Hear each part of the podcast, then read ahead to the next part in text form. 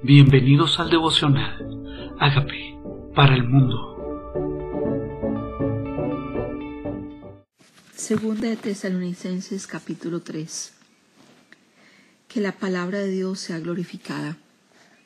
Por lo demás, hermanos, orad por nosotros para que la palabra del Señor corra y sea glorificada, así como lo fue entre vosotros la palabra corra, o sea, este mensaje se extienda.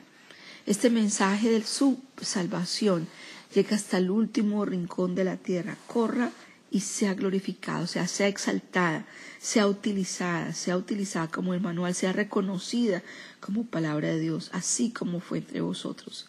Y para que seamos librados de hombres perversos y malos, porque no es de todos la fe. O sea que es verdad que existe una humanidad caída. Dice que seamos librados de ellos cuando estemos sirviéndole al Señor. Pero fiel es el Señor que os afirmará y os guardará del mal. Y tenemos confianza respecto de vosotros en el Señor, en que hacéis y haréis lo que se os ha mandado. ¿Qué está esperando de los tesalónicos? Que nosotros tengamos confianza, que hagas hagamos todo como se nos ha mandado. Dice, pero fiel es el Señor que os afirmará y guardará del mal. Tenemos confianza respecto a vosotros en el Señor, en que hacéis, hacéis y haréis lo que os ha mandado, que somos obedientes. Y el Señor encamine nuestros corazones al amor de Dios y a la paciencia en Cristo. ¿Qué, qué necesita nuestro corazón? Nuestro corazón necesita el amor de Dios y la paciencia de Cristo, el deber de trabajar. Pero os ordenamos, hermanos, en el nombre de nuestro Señor Jesucristo, que, que os apartéis de todo hermano que ande desordenadamente y no según la enseñanza que recibiste de nosotros. O sea que hay personas que conocen al Señor, pero sus vidas no las ordenan, no cambian, no hay transformación. Y dice aquí claramente, apártate de todo, hermano, que hace esto, que su vida, la, que su vida espiritual no la cambia, que no hay transformación, que viven desordenadamente y no según la enseñanza que recibiste de nosotros. Porque vosotros mismos sabéis que de manera habéis de imitaros, pues nosotros no anduvimos desordenadamente entre vosotros, ni comimos en balde el pan de nadie. Dice, no anduvimos desordenados. O sea, nuestro testimonio fue consistente, no comimos la comida de nadie, no comimos el pan de nadie, ni de balde. ¿Qué significa eso? sino que trabajamos con afán y fatiga día y noche para no ser los gravosos. El apóstol Pablo en el inicio de su ministerio hacía carpas. Entonces él dice, yo no le era gravoso a ustedes económicamente, porque yo trabajaba con mis propias manos, en fatiga, en afán, de noche, para no ser los gravosos a ninguno de vosotros, no porque no tuviésemos derecho, sino por daros nosotros mismos un ejemplo para que imitaseis. Estaba queriendo el apóstol Pablo que imitaran esa diligencia, esa, ese trabajo. Sí, pero dice, no porque no tuviéramos derecho, o sea, él tenía derecho a recibir lo, lo físico si daba lo espiritual, dice en otro pasaje. Porque también cuando estábamos con vosotros os ordenamos esto, si alguno no quiere trabajar, tampoco coma. Imagínese esto, o sea, Dios está interesado en nuestro testimonio personal, inclusive eh, nuestra vida laboral, nuestro, nuestro progreso, nuestra, nuestra solvencia económica, que no nadie tenga queja de nosotros, sino que nosotros trabajemos con nuestras propias manos. Dice, y si alguno no quiere trabajar, tampoco coma, como oímos de algunos de entre vosotros que andan desordenadamente, no trabajando en nada sino entremetiéndose en lo ajeno. A los tales mandamos y exhortamos por nuestro Señor Jesucristo que trabajando sosegadamente coman su propio pan. O sea, había algunos que estaban desordenados, había algunos que no comí, no trabajaban, pero sí querían comer lo de los demás, que se metían en las casas de los demás.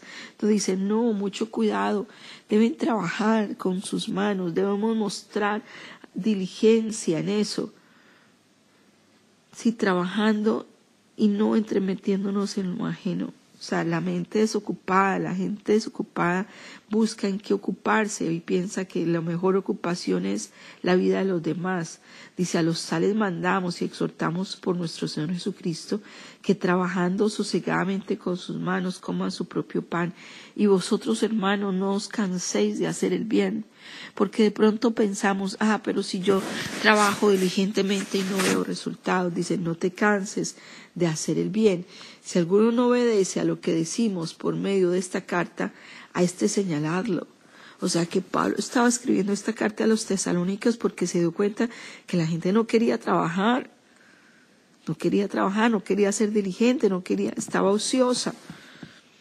Dice, si alguno no obedece a lo que decimos por medio de esta carta, a este se haya señalado, no os juntéis con él para que no se avergüence.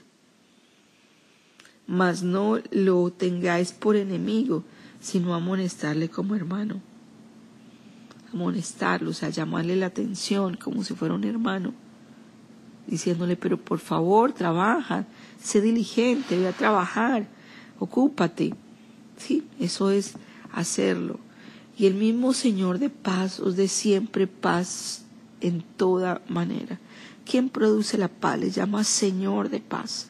Y a veces se está buscando la paz donde no es.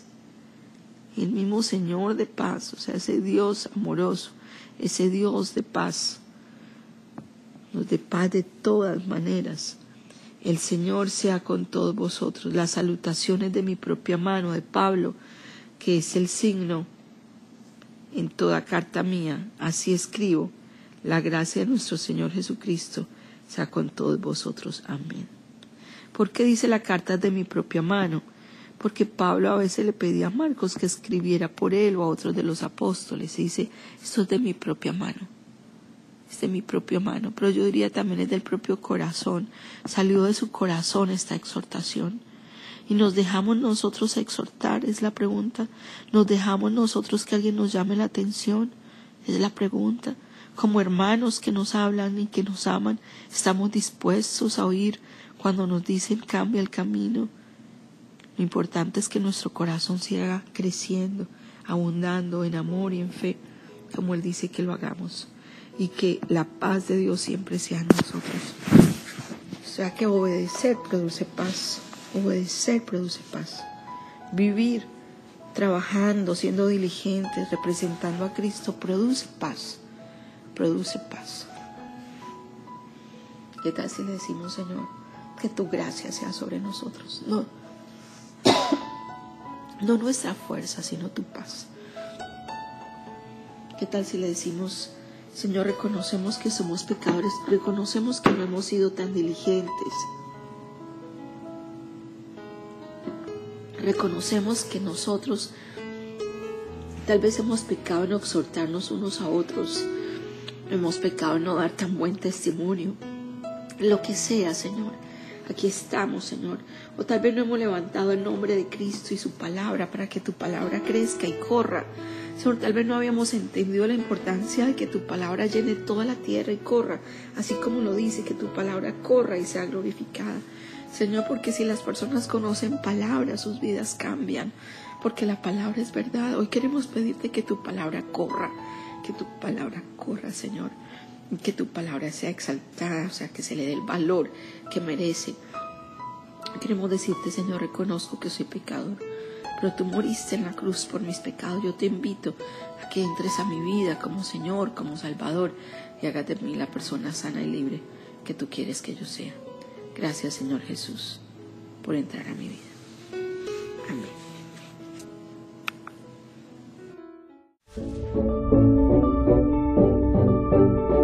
Amigos, queremos que usted sea parte de esta obra que estamos haciendo a través de Agape para el mundo y que este mensaje de Jesús llegue hasta la última de la tierra. Si quieres donar en nuestra página web, puedes hacerlo en agapeparalmundo.org o también a través de Cele en agapeoficial.gmail.com. Dios bendiga tu generosidad.